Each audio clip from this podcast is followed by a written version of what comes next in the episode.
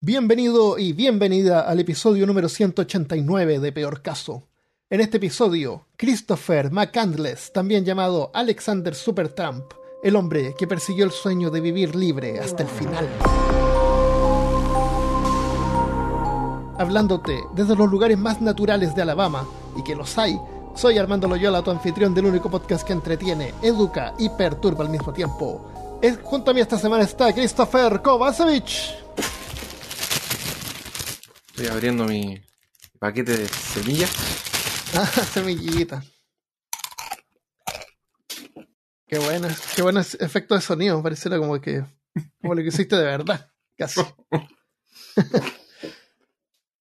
Eh, bueno, por fin tenemos a Christopher acá. Había harta gente que te echaba de menos. Eh, ¿qué, te, ¿Qué te pasó? ¿Qué te había pasado? He estado de vacaciones, visitas. Bueno, eh, nosotros grabamos antes de. Grabamos como en, pa- para. Antes de Navidad y después un. sí, sí, grabamos. Sí. Sí. Y nos vimos también allá. Y Nos vimos y- aquí. Y estuvimos para la junta. Vimos a los villanos. Tenemos los villanos y villanas. ¿sí? Oye, a propósito de villano y villana, eh, antes de continuar, déjame agradecerle a los nuevos Patreons. Tenemos un archivista de tomos prohibidos. Se llama Johan Serrano. Y él nos apoya desde Reino Unido. Oh, Y tenemos Cazadores de lo Profano, Eliseo Joel Salinas de Chile y Michelle Gutiérrez de México. Muchas gracias. Muchas gracias. sortido la- eh, los nuevos miembros. Así que bienvenidos. Eh, si tú también quieres colaborar, puedes ir a patreon.com slash peor caso. Muchas gracias por todo lo que puedan hacer. Eh, esta, esta oportunidad tenemos un episodio que yo lo encuentro entretenido, interesante también, sobre todo para gente que, que o, ha, o se ha ido de su país de, de origen o está pensando en irse. Y al final, como una cereza, vamos a cerrar este episodio con una, con una mini entrevista a uno de ustedes, a uno de los villanos, que lo encontramos en, em, en el grupo de, de WhatsApp, que es nuevo, sí. y él es de Yukon, así que es súper interesante lo que nos va a contar también. ¿Y Yukon a dónde queda, Armando? En Canadá, Ah. así como en Alaska, arriba, así como en el hielo, la nieve. Así como donde Justo- fue la película de, de Leonardo DiCaprio, donde está con el oso. Sí, sí, que, que ganó el Oscar por esa película. Yo creo que podría haber ganado el Oscar por, por 10 otras películas de él. Pero no se No lo eso, dieron hasta eso. Pero no eso, sí. Sí. Eh, bueno, tenemos una facilidad para salirnos del tema. Eh, ¿qué, qué tan grande crees tú que es Alaska? ¿Has visto Alaska en el mapa? Sí. Como una colita así que queda al lado derecho. Sí. Parece bien grande. Claro, y, y eso to- tomar en cuenta que los mapas generalmente que vemos es, es la, eh, ¿cómo se llama? Mercant, el, el tipo de mapa, ¿te acuerdas que tiene un nombre? Que es un mapa que, que los países que están más a, la- a los, en los polos se ven más grandes. Ah, Las ya. regiones más cerca de los polos se ven más grandes. Eh, es- Es pero dejar facilita para la grande. navegación. ¿Ah? Para dejar América más grande. Para dejar Norteamérica inmenso. Chile se ve como esos pantalones de elefante. Sí. no, no, no se agranda hacia abajo. Bueno, pero facilita la navegación de los barcos, que es lo que importa. Pero, por ejemplo, Greenland a veces se ve chiquitito y a veces se ve enorme, dependiendo del tipo de mapa. Eso es verdad. Bueno, Alaska es tan grande que toda la población del mundo, o sea, como 8 billones de personas, cabrían en ese estado y no así apretados, pegados de hombro a hombro, sino que con menos de la mitad de la densidad de población de la ciudad de Nueva York. Oh. Imagínate. Y el- en el mundo hay 195 países y Alaska es el más grande eh, que todos excepto por 16. O sea, Ya, individualmente, 178 países del mundo cabrían dentro de Alaska. Chile de nuevo habría que doblarlo, supongo. Claro, se enrolla. Es muy largo, claro, No, enrolladito ahí, como una espiral. Eso, exactamente. El único país de habla hispana más grande eh, que Alaska es México, pero no por tanto. Porque México es gigantesco también. Y eso que Alaska es un puro estado. Y Alaska ni siquiera es un país, es un estado, exactamente. Exactamente. Eh, o sea, en resumen, si te pierdes en Alaska, es difícil que te puedan encontrar, porque, Definitivamente. porque así, así tan grande es, pero la población es mínima. No, ¿cuán- no, pucha, no noté la población, a ver. Eh, Alaska Population.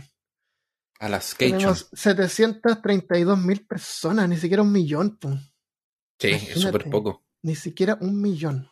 Nada. Entonces está vacío de personas, porque animales y otras cosas sí hay. Los Eh, Yeti, Yeti, el eh, pie grande, tal vez, tal vez. ¿cierto? Eh, Sarah Palin y otros seres y otros monstruos. Y otros monstruos. Claro. Eh, Stampede Trail es una ruta popular que recorre el río Sachana, que es uno de los ríos con hermosos paisajes en el verano, pero se cubren con nieve en el invierno. Hay varios trails que son bien famosos y están como cerca de las ciudades principales. El 6 de septiembre de 1992, por ahí iba un grupo de cazadores de alces, cuando se encontraron con algo inusual. En el medio de la naturaleza, a Un 50 alce. un alce, un alce blanco, negro, no. A 50 kilómetros del poblado más cercano, como si estuvieran en una serie de J.J. Abrams, Lost. Sí. ¿Viste? Este chiste era para Christian, que como le, le decía a Christopher que Christian está, está enfermo ahora y no puede participar. Y yo cuando preparó el episodio tenía así como chistes que yo sabía que Christian iba a reaccionar porque él le encanta Lost. Ah, claro. Sí, pues. Y Sí. tengo como dos referencias a Lost acá, así que. Eh, eh, bueno, se encontraron con un, un bus de ciudad abandonado. Tan, tan, tan. Lo que pasa es que no te, no te esperas encontrar en. Y lo curioso es que este, no sé la historia particular del bus, pero el bus está a- así como a hora y media de la, de la carretera más cercana. Sí. Cualquiera que llevó el bus ahí se fue manejando así por, los- por los árboles. Eh, era un bus antiguo, sí, las ventanas estaban rotas y la carrocería estaba toda oxidada, pero se veía que por aba- abajo aparentemente había sido verde, todavía tenía pintura verde y arriba blanca. Se podía leer en un lado Sistema de Tránsito de la ciudad de Fairbanks. Y es una ciudad que queda como la ciudad grande más cercana, a unos 200 kilómetros hacia el norte. Sea, tú bajas por la carretera, pero después te tienes que meter así por el bosque. Eh, a los cazadores le pareció raro la idea, pero le, le gustó la idea de poder pasar la noche debajo de, de un techo, por último. No tenía ventanas, Obviamente. pero, pero igual, mejor que tener que hacer carpa. Pero cuando entraron, recibieron como nueve puntos de daño por un hedor inmundo que había adentro. No. Pensaron que a lo mejor algún animal se había, había entrado y se había muerto. Yo me acuerdo una vez que tenía una casa que la abandoné y después volví y tenía una casita de perro. Y cuando volví había un perro muerto en la casita de perro. Oh. Me dio tanta pena porque la casa seguramente entró ahí, encontró una casita y murió ahí. Pobre. Pero qué onda. ¿Por la- Sí. ¿Te, te dejaste a tu perro botado? No, pues me llevé a mi perro. Pero Ah, ya. esa casa de perro quedó ahí. Ah, ya, estaba ya. como abierta, entonces algún perro callejero buscó refugio y fueron sus últimos momentos en ahí. Se murió ahí, pobrecito. A lo mejor por lo menos le sirvió para estar en unos lugares con techo, de nuevo. Eh, pero no era, un- no era el caso en, en esta historia, no era el caso, no era un animal. Porque luego vieron un saco de dormir No. y dentro había un cuerpo parcialmente descompuesto. Eh, pensaron que se trataba de una persona porque los animales no usan sacos de dormir. Me imagino. Y la verdad era un oso. Sale el oso de abajo al secador. Como eran hombres preparados, usaron su teléfono satelital para llamar a la policía que llegó en helicóptero a la mañana siguiente. Podría haber sido una investigación difícil poder descubrir de quién se trataba, pero el muerto, un hombre de 24 años, cortésmente nos dejó a su lado un diario y unos rollos de fotos. Sin revelar si podría haberlos revelado, pero bueno. Claro. Y como si se tratara de una historia de Lovecraft, tenemos ahora un registro de la vida de ese hombre, que vamos a ver a través de su diario, justamente. Eh, la extraordinaria vida que resultó ser. Su nombre era... ¿Mm? ¿Viste que, que había una nota en la puerta ellos encuentran? Ah, ya. Sí, esa no la, te la cuento más al final. Eh, sí, bueno, claro. eh, traté de dra- dramatizarlo un poquito, pero mm, seguramente vieron la nota primero. Se dieron cuenta que algo, alguien había estaban aprietos por ahí. Eh, se llamaba Chris McCandless, o también conocido por su seudónimo de Alexander Supertramp. Super Trump, no como Trump de los. Eh, de los Trump del, del señor que sale en Mi Pobre Angelito 2 y fue presidente de los Estados Unidos. Otro El Trump. de la propaganda de, de- de la Pizza Hut, no. Ese, ese no. Ese no es. Eh, este es Super Trump. Trump es como un, un vagabundo. Super vagabundo. Claro. Eh, entonces dije, bueno, Chris no le voy a llamar Chris porque hay demasiados Chris ya. Porque de nuevo, estaba pensando en que iba a estar Cristian con nosotros también. Exacto. Iba a ser, el, iba a ser el, el tercer Chris. Y ahí, ahí sí que no íbamos a saber de qué estaba hablando. Claro. Iba a pensar que tú te perdiste en el, en la Alaska y te ibas a confundir también. Y el que se murió fue el otro Chris. Claro, y no ibas a saber, a lo mejor se murió Cristian. Claro. Y por ¿Tú eso sabes, que a los, ¿Tú sabes que a los Christopher, un diminutivo de Christopher es Chip? No tenía idea. Chip. O sea, Chip y Dale eh, se llama Christopher. Ah, Es su mira. nombre completo. sí. Así que te podrían decir a ti Chip. ¿Te, gustan- Mira. ¿Te gustaría que te dijeran Chip? No, Chip, así como un potato chip. exacto. ¿Por qué? Bueno, no sabía, no tenía idea. Mira, Sí. 36 años y no tenía idea. Cacho, yo tampoco busqué así ya sinónimos de Christopher. eh, diminutivos de Christopher y salía Chip. Así que le vamos a llamar Chip, ¿ya? Ya. Ok. Vamos a En vez de. Alexander, Supertramp o Supertramp, le vamos a poner chip Es para que, que. es que en este momento de la historia él todavía no se llama Alexander. Ah, ya, Vamos a decir Alex más adelante, Ya, ok. ¿ya? Pero ahora llamémosle Chip porque él todavía no se ha emancipado. Ok. ¿ya? Eh, la insólita historia de Chip comienza con un matrimonio vígamo y termina con un destino que algunos encuentran inspirador, otros lo encuentran triste y otros lo encuentran idiota. O a lo mejor una mezcla de todos, depende de quién le pregunte y vamos a ver por qué. Esta es la historia de Christopher McCandless, el hombre que se adentró en la naturaleza para nunca volver. Eh, podemos pensar que Chip era un tipo de vagabundo, que raro decir Chip, Sí. un desamparado, sin derechos, pero nació en una familia de clase media, sino alta. Nació en 1968 en California, su, pa- su padre se llamaba Walt y era ingeniero aeroespacial y trabajaba para la NASA. Madre, Billy se llamaba su madre, ayudaba a administrar un negocio familiar de consultoría. Ah, les iba bien entonces, no eran, no eran, no era gente sin recursos. No, para nada. Pero tal como suele pasar, esta familia vista desde adentro, más cercano, tenía una historia diferente que contar. Chip tenía una hermana mayor que se llamaba Karin y como seis medios hermanos del primer matrimonio de su padre. En el 2014. Seis. Y seis, sí. En el, en el 2014, hace pocos años atrás, Karin publicó una memoria en la que alegaba que sus padres abusaban verbal y físicamente entre ellos y con sus hijos No. no, no eran buenas personas. Después de graduarse de la escuela secundaria en el 86, con excelentes calificaciones, Chip pasó el verano eh, en su primera gran aventura en solitario y le quedó gustando. Su familia se mudó después a Calif- de California a Virginia cuando era niño, así que eh, viajó de vuelta a su estado natal para pasar tiempo con su familia extendida y algunos viejos amigos. Pero durante este desvío descubrió algo perturbador. Cuando era chico, su padre a menudo pasaba fuera de la casa por harto tiempo y él pensaba que eran porque eran viajes de negocio. Pero no. Oh, escucho la, las gaviotas. Ah, ¿escuchaste la Javier? Excelente, sí. Eh, no, no era el caso. Walt, su padre, estaba pasando tiempo con su otra familia. Oh, Walt la tercera todavía- familia. toda- no, no la, la familia anterior era su familia actual también. Ah. Era vígamo y tenía dos vidas con dos familias diferentes. Incluso había tenido hijos estando casado con las dos mujeres. Uh. Él, él descubrió después de que eh, con uno de sus medios hermanos, él era como tres meses mayor que, que. Oh. Imagínate. Eh, tenía 18 años cuando se enteró de esto y, tu- y tuvo un gran impacto en él. Se cree que pudo haber sido lo que lo impulsó a hacer las locuras que vamos a ver después. Eh, educación superior, igual, eh, fue una oportunidad para él para vivir fuera de su casa. Le fue bien en la Universidad de Emory y se graduó en el 80 con doble honor en historia y antropología. O sea, era un tipo inteligente.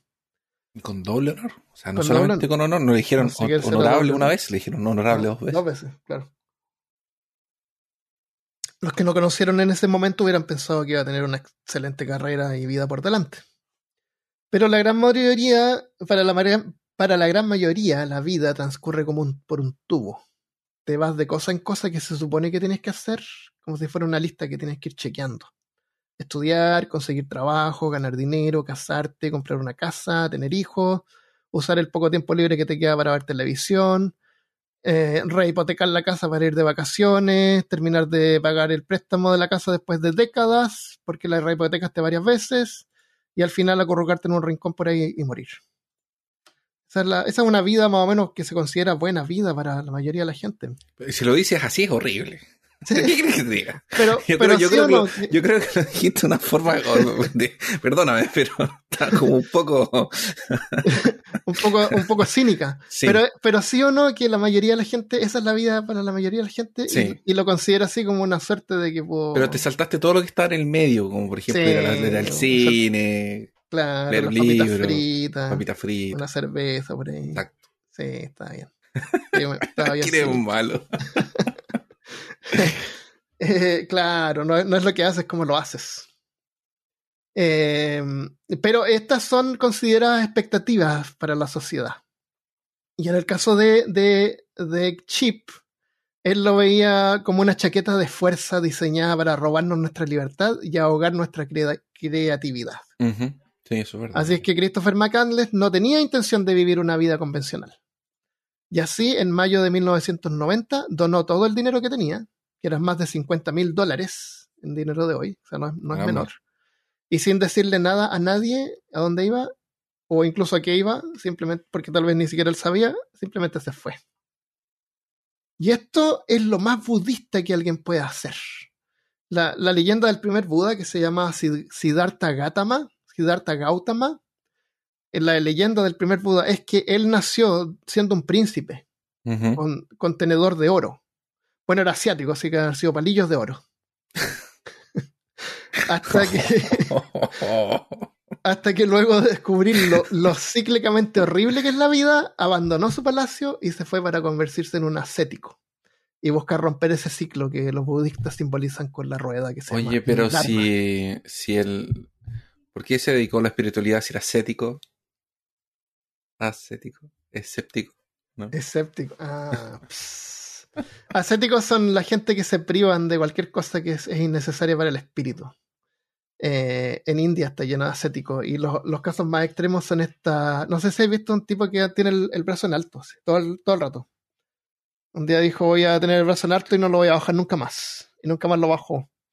Y el brazo se le murió y lo tiene seco ahí pegado. Y ahora ni siquiera hace fuerza para mantenerlo en alto. Está ahí, parado como una antena. Pero loco, ¿qué onda? Hay otros que eh, consideran que es un lujo caminar con dos piernas, así que saltan en una pata. O no saltan, o no caminan.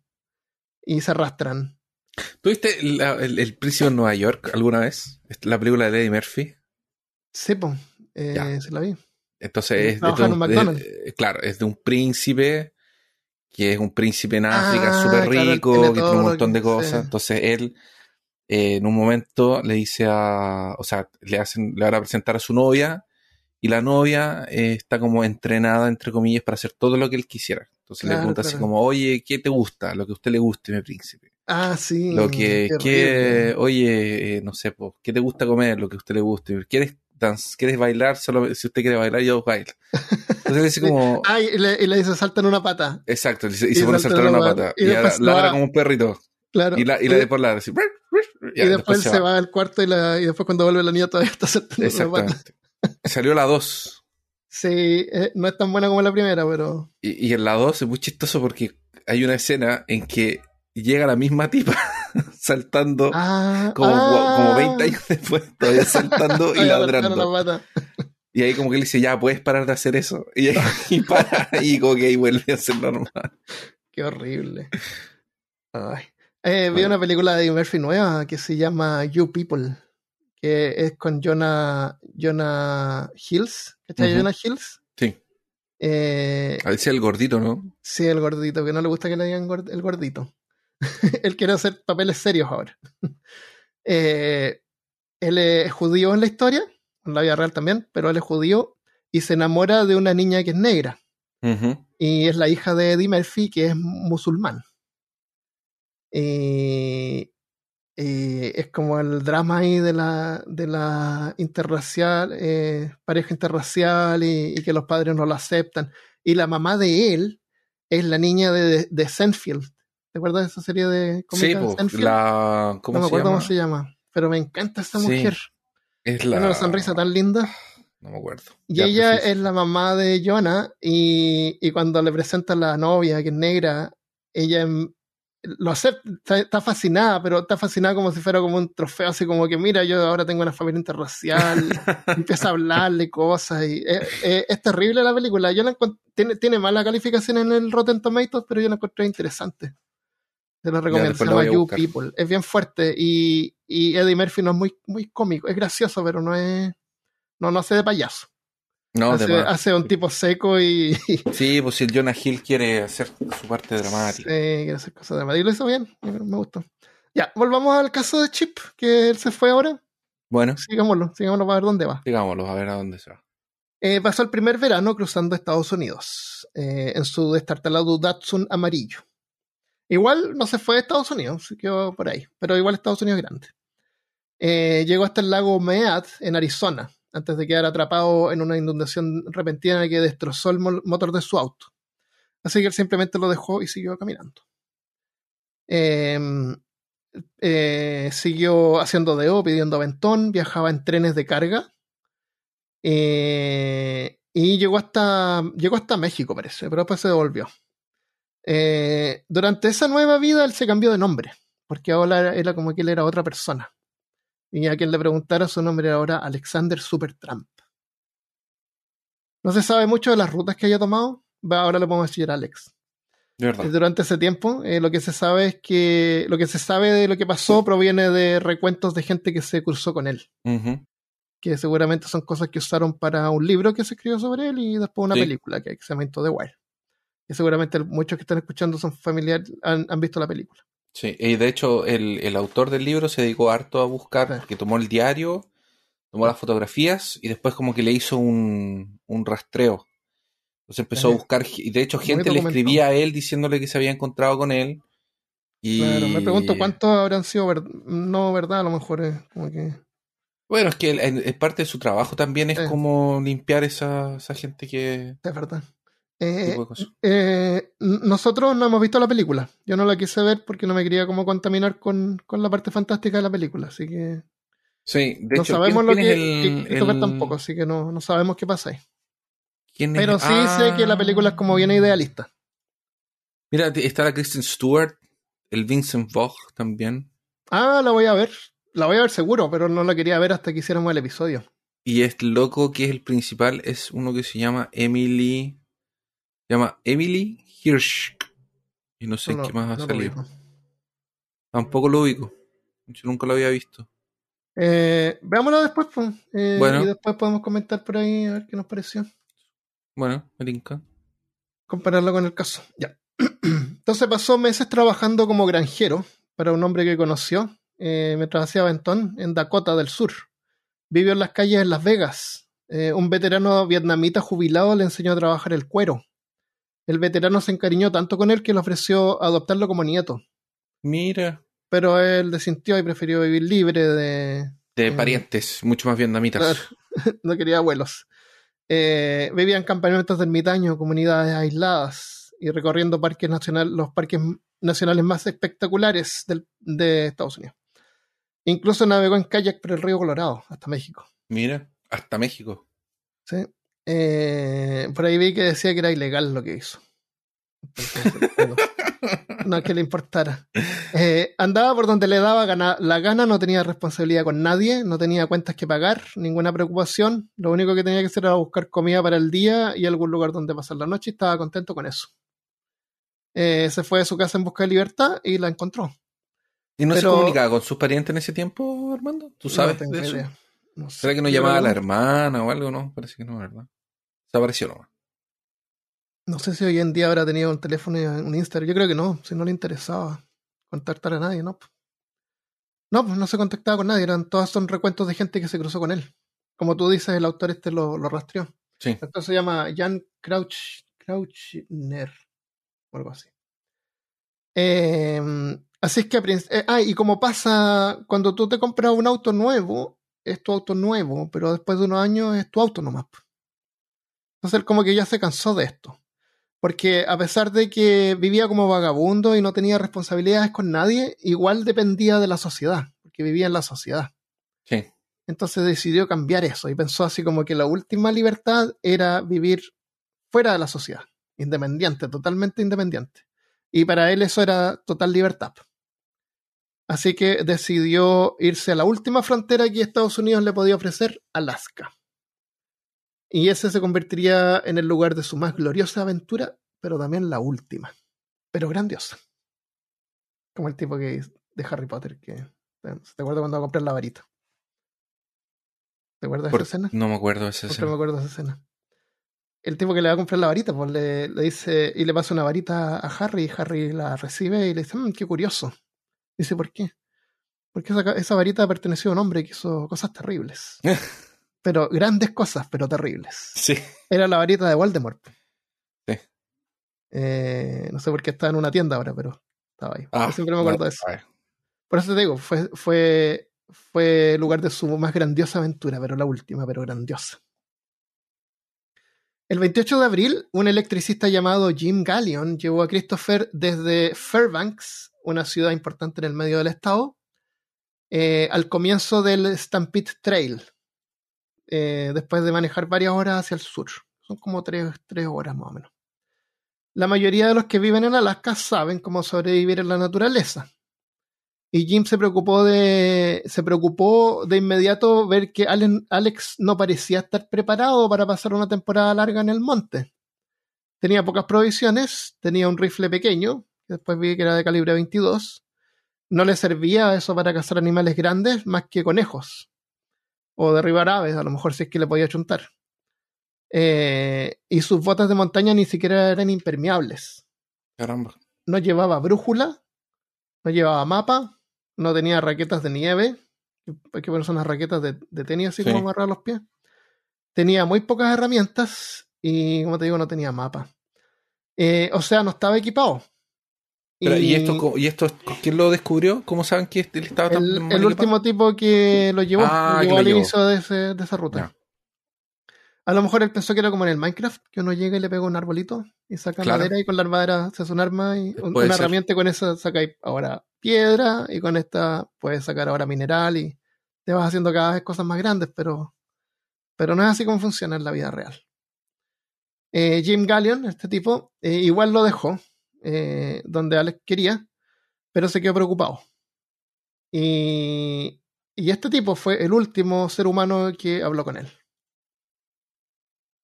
El plan original de Alex había sido caminar por Alaska hasta llegar hasta el mar de Bering, que queda al norte, el punto más al norte del continente.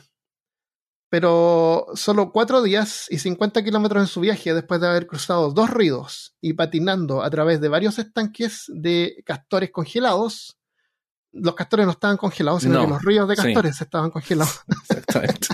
Los castores estaban congelados así, como estatuas estaban bien, como pequeñas claro, como esculturas de castores.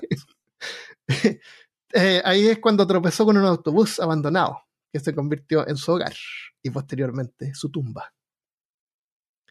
La vida en los lugares más salvajes de Alaska es dura. El clima cambia y se vuelve extremo con frecuencia y es difícil de conseguir alimento. A pesar de todo, Alex estaba viviendo el sueño de existir completamente libre de la influencia de la civilización. Pero por supuesto. Por eso tal vez pensó no en llevar ninguna herramienta hecha por la civilización, seguramente. Pero igual se llevó una escopeta, un, rifle. Claro. Eh, como alimento buscaba bayas, desenterraba raíces y con su rifle eh, lograba achuntarle alguna ardilla o alguna perdiz. Eh, logró también cazar puercoespines un poco más grandes. Ya. Deben ser difíciles, porque sabemos que son rápidos. Sí. Y una vez cazó un alce. Es una broma de Sonic. Pero una vez logró cazar un alce con una escopeta calibre 22, es un gran logro. Eh, el problema es que eh, para un cazador experimentado, un alce representa alimento para mucho tiempo. Sí. Sobre todo solo para una persona la carne puede ser almacenada, colgada, entre una temperatura de al menos 4 grados Celsius en un área limpia, seca y bien ventilada. Durante temporadas más cálidas la carne se puede ahumar. Esto yo lo sé porque tengo internet. Claramente. Pero Alex no tenía internet y la mayor parte del alce eh, que cazó se terminó echando a perder. No de, ahí yo creo que de, ahí yo creo que de haber como... Eh, ahí yo creo que ya no quiso cazar animales grandes de nuevo quizás cuántas municiones llevaba también, pues si las municiones igual son pesadas y son limitadas. Exactamente. Eh, igual no es que Alex fuera un total inútil. Sobrevivió a encuentros con osos y lobos. Y derrumbó un alce po, con una escopetita. Eh, El- el con, calibre una- 22 con un rifle, como- no. Un calibre Sí, 22 el- el- chiquitito. el- sí, pues calibre 22 como de pistola. Claro, una pistolita chica. Eh, era un rifle, no era una escopeta. Escopeta dispara pellets así, en, Sí. todas direcciones. Y esos son fáciles para cazar conejos y animales chicos porque le llega nomás. No hay que apuntar tanto, pero una escopeta es más difícil. O sea, igual. Sí, pero es peor cazar animales chicos. Es peor cazar animales chicos con perdigones. Mm, Porque si le das al cuerpo, aparte de que lo destruyes, sí, eh, lo llenas de perdigones. Entonces, hay que sacarlo. Y después cuando lo está comiendo igual hay que... Es como comer pescado, pero como en vez pescado, de espina, espinas y perdigones. Sí. Eh, pero sobrevivió a encuentros con osos, con lobos y disfrutaba de su estilo de vida. Le encantaba luchar con osos todos los martes por la mañana. Todas las mañanas, claro. Eh, si no estaba mirando el paisaje, pasaba tiempo libre leyendo los clásicos de Henry David Thoreau, Leo Tolstoy y Nikolai Gogol. El gusto por esos autores nos cuenta mucho sobre su personalidad. Eh, Thoreau era un escritor filósofo, filosófico eh, con una obra destacada que se llama Walden, La vida en el bosque. También se trata de como de irse a lo salvaje. Ujú. Eh, Nikolai Gogol es un escritor ucraniano. Sus obras exploran temas sobre el feudalismo y las inequidades de la sociedad. O sea, también tiene como que ver. Y Tolstoy es el autor de La Guerra y la Paz. Y Ana Karenina. La Guerra la Paz cuenta la historia de varias familias durante tiempos de guerra. Y paz, supongo. Por eso está en el título. Eh, yo no lo leí. Yo, yo sé esto porque tengo internet. Eh, pero puedo ver que alguien que pueda leer esto se pueda como influenciar de, de este tipo de temas y querer como separarse un poco, volverse un poco cínico contra la sociedad. ¿Cómo se llama la gente que no le gusta la sociedad? Misántropo. Misantrópico. ¿Misantrópicos? Yo pensé que eran. No, esa es otra Sí. palabra, la que ayuda a la gente. Ah, sí, sí. sí. Es lo opuesto. Sí. Bueno, eh, Alex era claramente muy inteligente e ingenioso. Sus dos años en la carretera lo habían demostrado. Pero parece que había subestimado lo difícil que sería vivir completamente desconectado de la red en Alaska.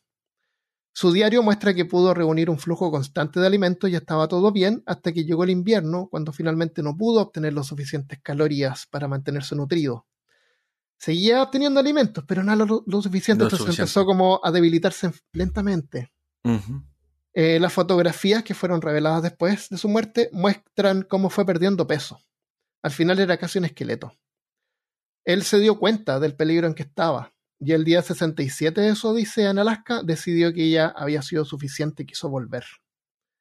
Así es que antes de ser incapaz de moverse, empacó sus cosas, pocas cosas que tenía, se despidió de su autobús y comenzó a caminar de regreso por Stampede Trail de vuelta a la civili- civilización. Después de dos días caminando, llegó al río que se llama Teclanica. Y nuevamente en su vida vio algo perturbador, Mm. o al menos preocupante. Cuando él había cruzado ese río, desde el otro lado, al comienzo de su viaje, era un arroyo, y lo cruzó y se mojó hasta las rodillas, caminando.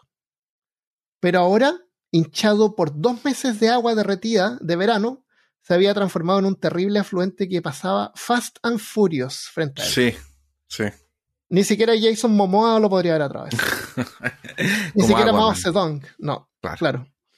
La ruta de regreso a la civilización continuaba al otro lado y atravesarlo no era una opción. Así que sin opción, Alex simplemente se dio la vuelta y regresó. Yo me frustro en invierno cuando el parabrisas se llena de hielo. Y en el verano me frustro si mi polera favorita está sucia. Eso es suficiente para que me arruine el día. No me puedo imaginar el nivel de frustración, tristeza y miedo que debe haber sentido esta persona Sí, cuando se dio cuenta que se había quedado atrapado. sí, Qué terrible. sí. No había forma de saber exactamente cuándo se tardó en llegar de vuelta al bus, porque se demoró dos días en llegar ahí. Y no sé si exploró algunos, trató de buscar algunas rutas, pero parece que no. Pero regresó al bus, por lo menos en dos días después. O sea, imagínate estar debilitado y haber usado cuatro días de lo que te queda de vida cuando tú ya te quieres devolver y ahora tienes que perder dos días más para volver al bus, pero al menos logró encontrar el bus. Eh, y cuando llegó, en algún momento fue cuando puso un letrero afuera. El letrero que tú decías, que estaba fuera del bus. El letrero decía, atención posibles visitantes, SOS, necesito su ayuda.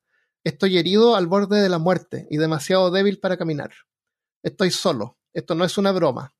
En el nombre de Dios, quédense para salvarme. Estoy recogiendo vallas cercas y regresaré esta noche. Gracias, Chris McAndles. Signo de interrogación de agosto. no sabía ni siquiera qué fecha era. No sabía qué fecha era.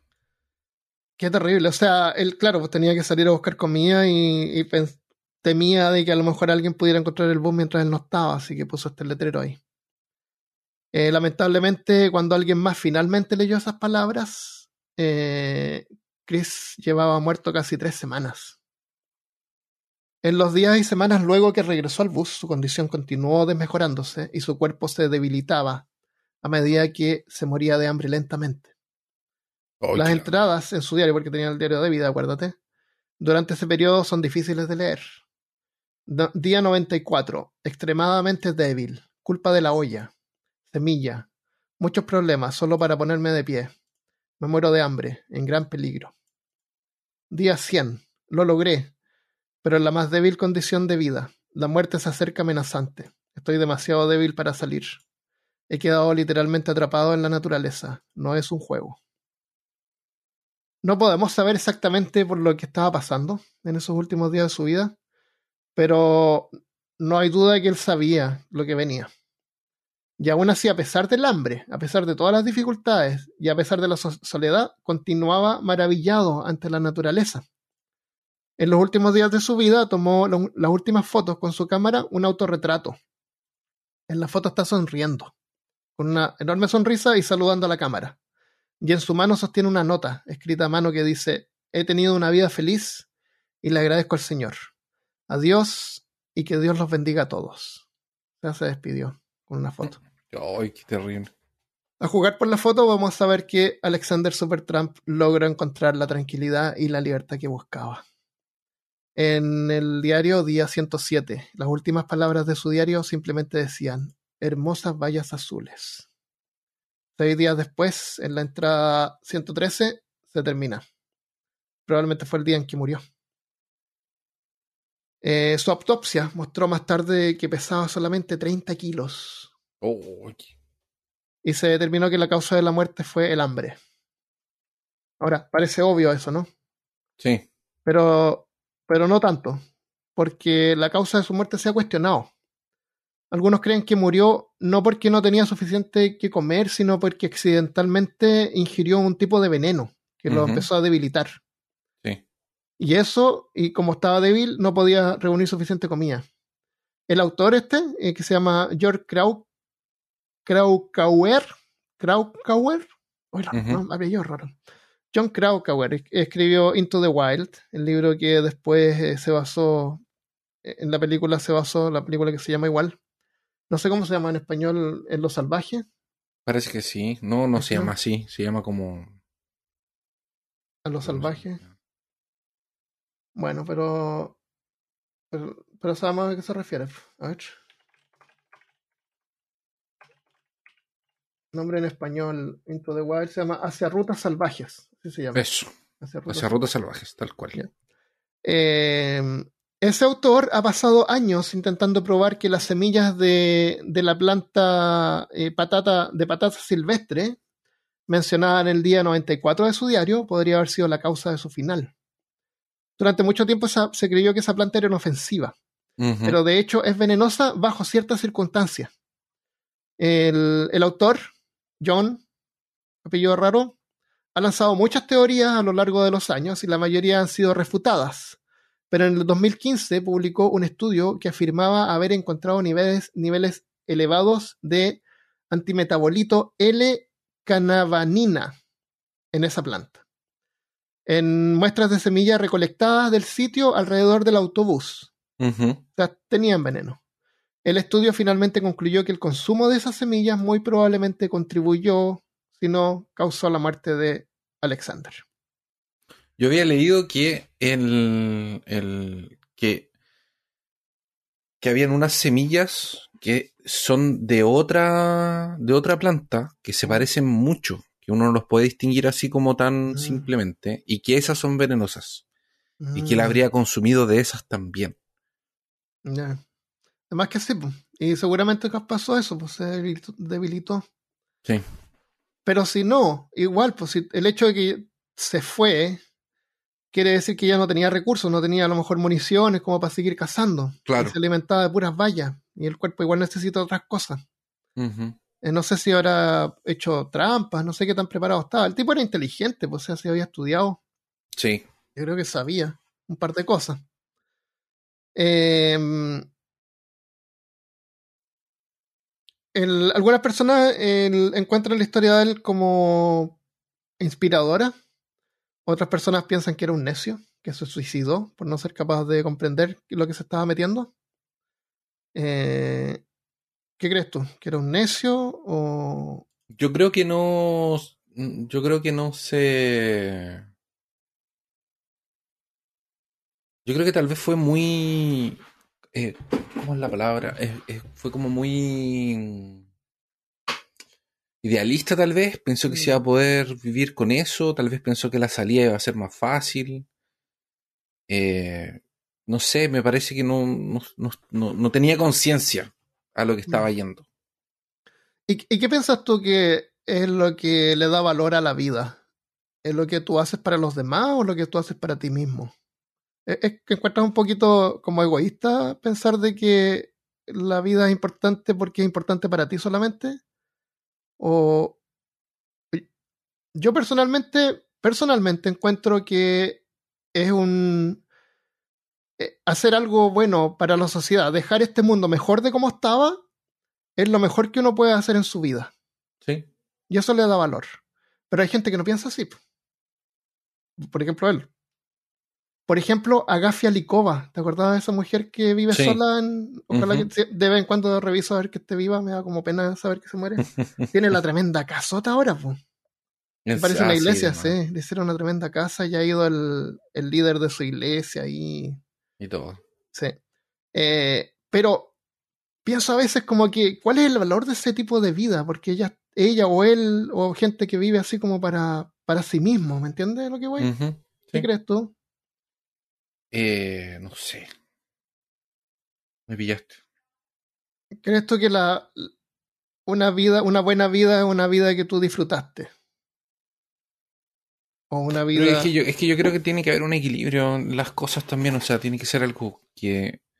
Una buena vida que uno disfruta, pero también dejando una marca o dejando algo para atrás. El caso de eh, Agafia Likova y, y, y Alexander Trump son extremos. Son extremos, ¿no es cierto?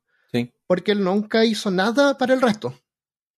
Pero aún así, nosotros, de cierta manera, lo encontramos como admirable lo que hizo. Como que se atrevió a, a desconectarse de la sociedad. Yo no lo Pero encuentro este- esta admirable. De hecho, no es- cue- de hecho, creo que fue, como te dije, creo que, que fue, fue, fue, responsable. Fue irresponsable. ¿Sí? Yo estoy de acuerdo. Yo, yo estoy. Bueno, pero lo respeto. eh, Respeto su decisión. Sí, Tiene obvio. todo el derecho de hacer lo que él hizo. Es su vida. Claro, pero creo que fue inmaduro también. O sea, ser. eh, porque no se preparó, no sabía lo que iba, no estudió los lugares, fue como, ya voy así como que me cuide la naturaleza. Claro. Pero es que para algunas personas no hay como tanto tiempo como para prepararse, la gente se tira nomás. Pero Para Pero- él, la libertad representaba. Era separarse de la sociedad. Eso para él era la, liber- la libertad, hacer lo que, lo que quisiera. Y cuando nosotros en sociedad, viviendo en sociedad, decimos que tenemos libertad, esa libertad es como con asterisco. sí, No es así Sí. que tú puedes hacer lo que tú quieras, no. pero es libertad. Entonces, yo creo que hay una diferencia entre, entre libertad y libertinaje. Yo no puedo Sí. ir y meterme a la casa del vecino, por ejemplo, a sacarle el azúcar. Que me encantaría porque se me olvidó Mm. comprar azúcar ahí. Pero no puedo hacer eso. Tengo que respetar las normas. Entonces, vivimos libres dentro de las normas, dentro de las leyes que nos armamos nosotros en sociedad. sí. Pero Sí. fuera de la sociedad, tú podrías ir y si tú quieres vivir desnudo, lo puedes hacer y a nadie le importa y nadie te va a decir nada y tú eres libre de hacerlo. En el grupo de Facebook, de WhatsApp, se hizo una conversación de este tipo, así que fue bien interesante. Así que si están escuchando, chicos y chicas, eh, podemos continuar la conversación por ahí también. Así es. Me encantaría conversar esto más. Y si la gente quiere entrar al grupo, tiene que ir a la página de Facebook, ahí está el link. ¿O lo Eh, No, eh, hice un redireccionamiento. Solamente en su teléfono ahora en el navegador y ponen wp.peorcaso.com y los va a redirigir a, a WhatsApp. Se va a abrir la aplicación de WhatsApp con el grupo. Ah, sí. Eh, bueno, como un giro final y cruel a la historia, hay algo que no les hemos contado, por si no sabían. ¿Lo quieres contar tú? No, dale, dale. Cuando, en el momento en cual, cuando él estaba mirando ese río rápido y furioso frente a él, había caminado por dos días desde su bus hasta llegar ahí y no lo pudo cruzar y se devolvió. Lamentablemente lo que él nunca supo es que tan solo a 800 metros río abajo de su intento de cruce había un teleférico manual que le habría permitido cruzar el río con facilidad. O sea, un carrito colgando con una polea que él podía usar Sí. para cruzar. Y, y ese carrito ahí no era un misterio. No es como que en Alaska cuando están aburridos van a poner eh, puentes y Carritos. teleféricos de sorpresa Ajá. así para, que los, Sí. para los que lo encuentren. No. Si, si Alexander hubiera tenido un mapa con él, lo habría sabido. Y s- por- posiblemente estaría vivo hasta ahora. Sí. Y su vida hubiera sido una vida aburrida, tal vez. Y no, Tal sería motivo O tal de, vez habría hecho un segundo intento. Tal vez eh, tratar de morirme, parte 2. Claro. Sí. Así que pues, eso es por la vida de Alexander Supertramp. Yo creo que hay aspectos rescatables. En... Sí. Hay ideologías que incluso comparto. El, al menos en la inquietud, la inquietud de no conformarme, así como, como lo que la sociedad te, te dicta que hagas. Si trabajar ocho horas y eso es lo que se supone que tienes que hacer y de repente tienes tiempo libre para hacer una cosita extra. Pero tú nunca puedes hacer algo creativo si es que estás trabajando ocho horas porque no te va a dar el cuero.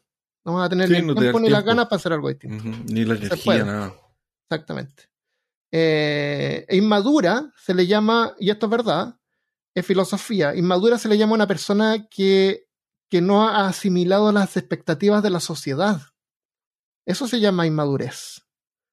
Eh, pero son cosas inventadas y con valor que solamente dependen porque la mayoría está de acuerdo.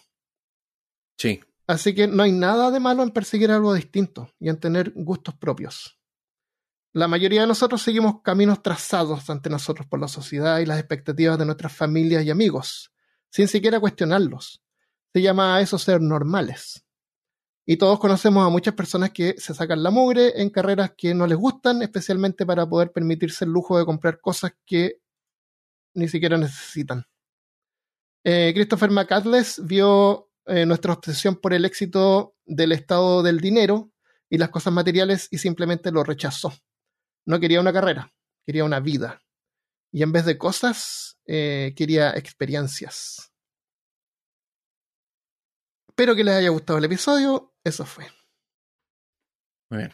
Ahora eh, nos vamos a despedir, pero quédense porque tenemos una entrevista a José Farías. Él vive en Yukon, así que tiene algo interesante que contarnos. Les agradecemos a todos y todas los que escucharon. Eh, compartan este episodio. Si quieren apoyar este proyecto, pueden hacerlo en patreon.com slash peor caso. Y nuevamente el grupo de Facebook pueden entrar con wp.peorcaso.com. Los redirige al grupo de Facebook. ¿Facebook dije? WhatsApp. WhatsApp. WhatsApp. WhatsApp, sí, WhatsApp. Ya, pues, ¿quieres agregar algo más? Muy bueno el capítulo, muy interesante.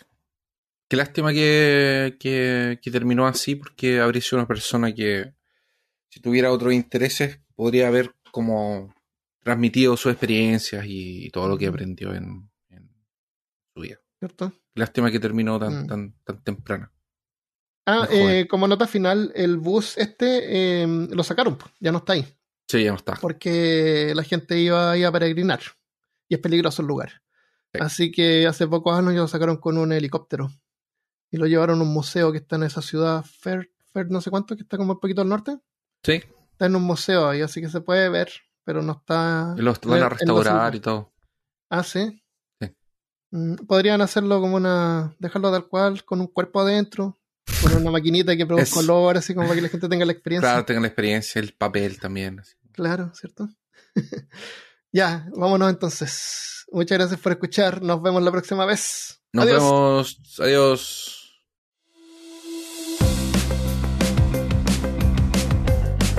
Hoy inauguramos una nueva sección en la que entrevistamos a los villanos de peor caso que nos quieran contar algo interesante. En esta primera entrevista tenemos a José Farías de Yukon. Eh, estoy con José Farías hoy día. Eh, él vive en Yukon, Canadá. ¿Cómo estás, José? Muy bien, muchas gracias.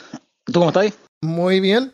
Eh, bueno, después de haber hecho el chat de- del WhatsApp de Peor Caso, eh, me- nos dimos cuenta pues, de que había un montón de gente compartiendo de dónde eran y fotos y todas las mañanas. Es súper entretenido ver así como fotos de diferentes lugares del mundo.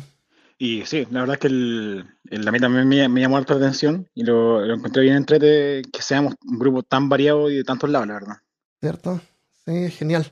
Y José, y todavía tú compartiste una foto de un lugar súper nevado y dijiste, así está en la mañana en Yukon. Creo que fue esta mañana. Sí, sí, esa foto la día, de hecho, a mediodía. Sí, claro, entonces dije, wow, podría ser una buena idea que hacemos como una mini entrevista a los villanos, o peorcasianos, como se quieren llamar, Y yo voto por villano. y que nos cuenten un poco así pues, de, de cómo es donde viven, de, por ejemplo, de cuánto tiempo llegas, llevas ahí, o dónde está Yukon, porque hay gente que no sabe, se, se confunde con Cancún, no, con, con Pucón, Oh, Pucón, Yukon, Ojalá fuera con Cancún. ahí cerca.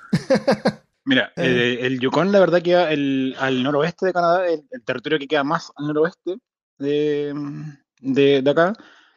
El Canadá está dividido, es bien raro, hay, hay provincias que son las que están en el sur Mm, y los territorios que están en el norte. Los territorios normalmente son menos habitados y tienen una ley especial que, porque nadie vive acá, eh, eh, tienen algunos beneficios Claro.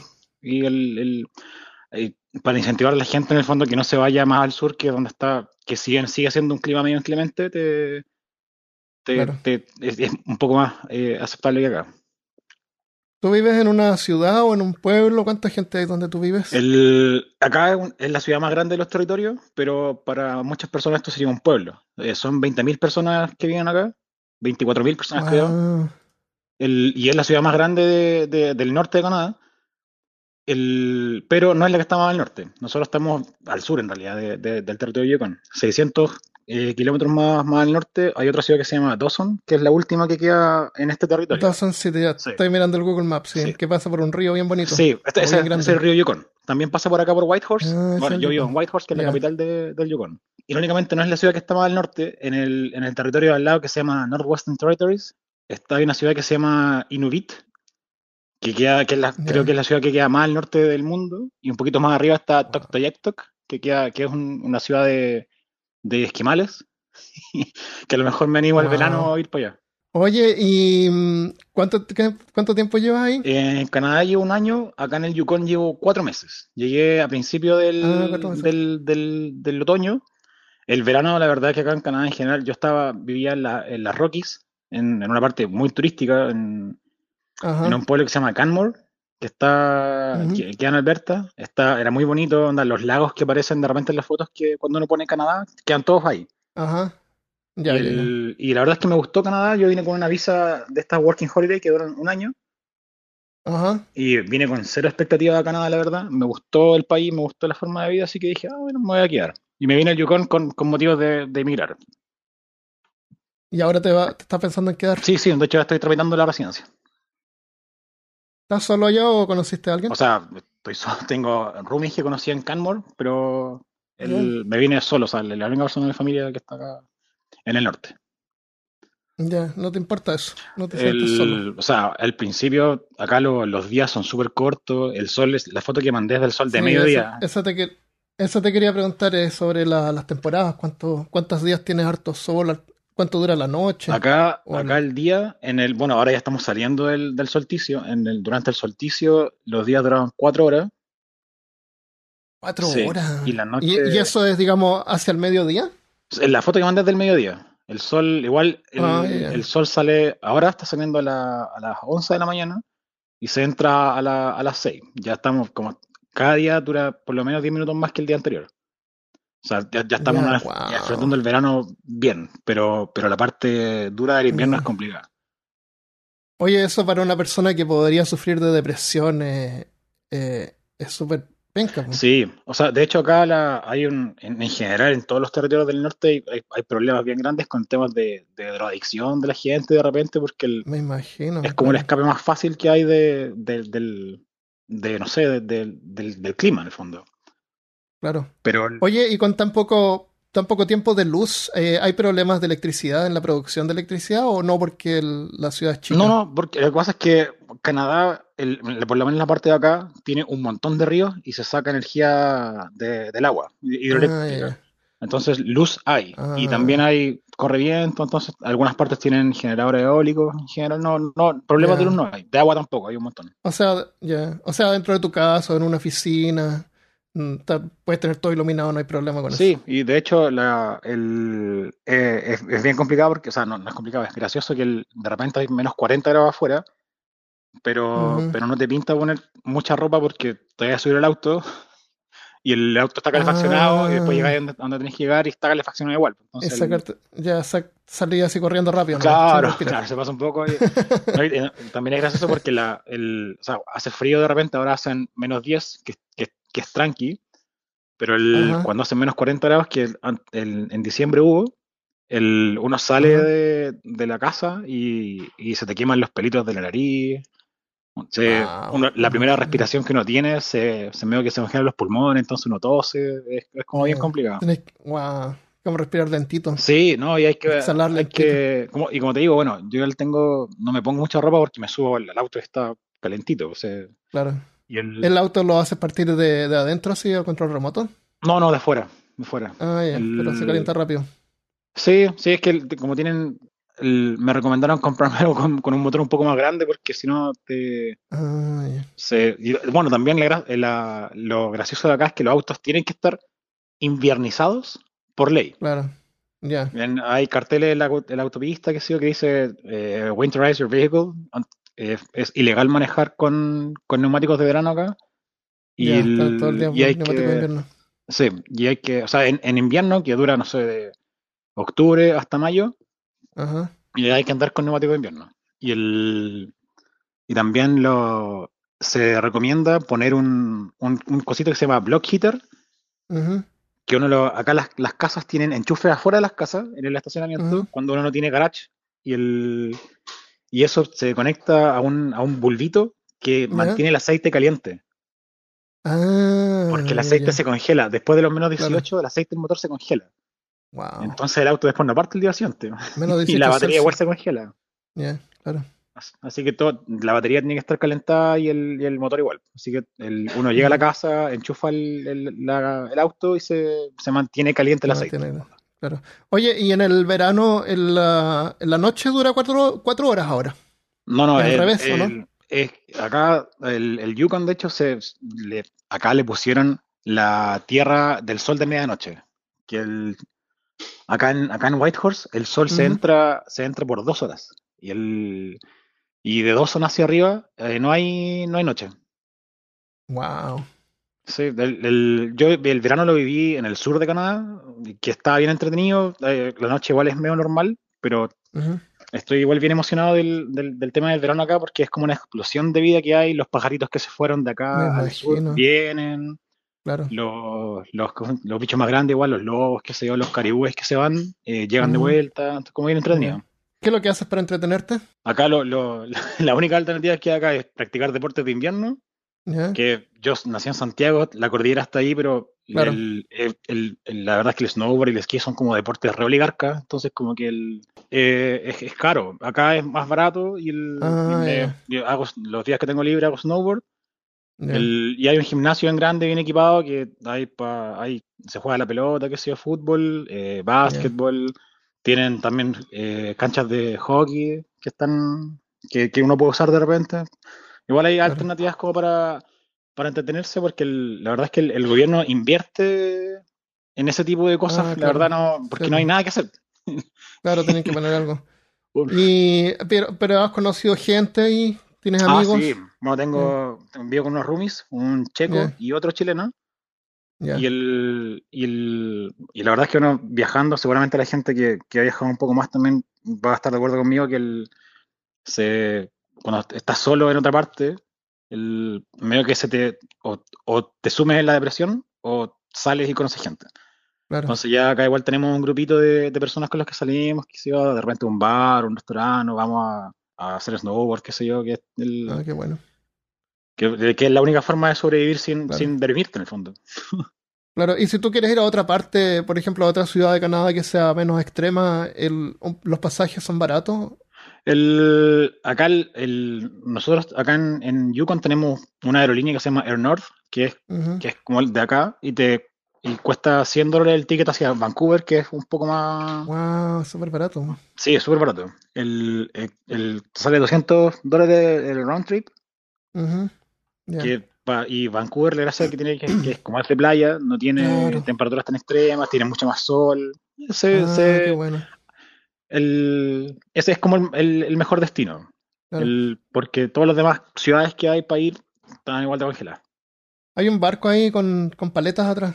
Un barco Sí, antiguo. ese, ese es un- lo que pasa es que el Whitehorse fue bien conocida, eh, igual que Dawson, por el tema del- de la fiebre del oro. Ah, ya, ya. Entonces esos barcos lo que hacían, iban, llevaban gente desde Whitehorse hasta Dawson City por el río Yukon, Ya. y el, a- a- que eran eh, mineros de oro, y después traían la mercancía acá, y de Whitehorse iba hasta una ciudad que está un poquito más abajo. Si tú ves, de hecho, el, en, en- en Google Maps hay una ciudad un poquito más abajo que se llama eh, Skagway, que queda en Alaska. Y, el, y ahí se embarcaba el oro hacia, hacia el sur. De hecho, eh, Skagway era la única forma de llegar a Whitehorse en, en los Ah, sí, acá lo veo, ya, ya. Ah, claro, eso conecta con el, con el mar. Claro, y entonces la gente llegaba a Skagway y después se venía acá a, a Whitehorse a, a esperar, que se iba a ir al norte a, Claro. a- Porque si bien yo estoy en el norte, nosotros somos los blanditos de acá de- del Yukon. Porque hay, Claro, sí, hay sur Yukon. poco- entonces el- Wow. hay gente que está más al norte. De hecho, en el verano, quiero, cuando las condiciones del clima estén un poco mejores, el, quiero pegar un viaje a esta playa que te mencioné, Toktayektok, que queda al norte en, en Northwestern Territories, porque ahí está el, el, el- el- mar ártico. Ese está súper al, al norte. po. Sí, esa es la ciudad más al norte que, que hay. ¿Cómo el asunto de las mascotas? ¿Allá hay gente que tiene perros? ¿Se puede tener mascotas o puros gatos? Eh, no, no, lo- hay, bueno, hay perros chiquitos que, le, que por ley tienen que salir a pasearlo, El, pero les tienen zapatitos de perro, qué sé yo, el, Ah, y, ropa especial para, para que puedan sobrevivir al... Ah, qué bueno. Que los, los perros en general, acá lo- lo- los que son normales son los, estos, los Berenice, que son estos perritos con harto pelo, y los, los Huskies. Ah, ya, ya. Ah, el- esos perros pueden salir tranqui afuera a, a pasear, pero los chiquitos tienen que Claro. andar con, con ¿cómo se llama? Con zapatitos, chaleco, claro. Claro. Ah, Ahora, de hecho, va a empezar una, el 11 de, de enero, empieza una carrera que se llama Yukon Quest, que es de sled dogs. Está bien, que es, entretenido. Ah, ya. Ah, qué entretenido. Ahí, eh, Oye. esta es la, eh, eh, esa carrera es, que es como bien famosa y, el, y se hace durante el invierno hasta Alaska. Ya, wow. ¿Y parte ahí? ¿Dónde estás tú? Sí, parte en Whitehorse. Ah, bueno, este año termina en, Whitehorse, en, en Yukon igual, pero en años anteriores llegaba hasta, hasta, hasta Alaska. Ya. Ah, qué genial. Ahí nos puedes mandar fotos. Voy a intentar sacarle fotos a, los- a Sí. a los perritos cuando parten. Oye, ¿y cuál ha sido tu mayor desafío? Así, ¿en qué, qué cosa te ha costado como acostumbrarte o encontraste súper diferente comparado con Chile? Mira, la verdad es que yo, yo me fui de Chile a los 28 años. He estado viajando, viví en, en España, en Francia, he vivido en Suecia, Dinamarca, Turquía. Ajá, Y el, entonces veo que al principio igual me costó un poco, sobre todo Francia, porque yo no hablaba francés al principio. claro. El, pero los franchutes igual, eh, hablando español o inglés, te, te entienden. Ya está, ya después, estando ahí, se aprende.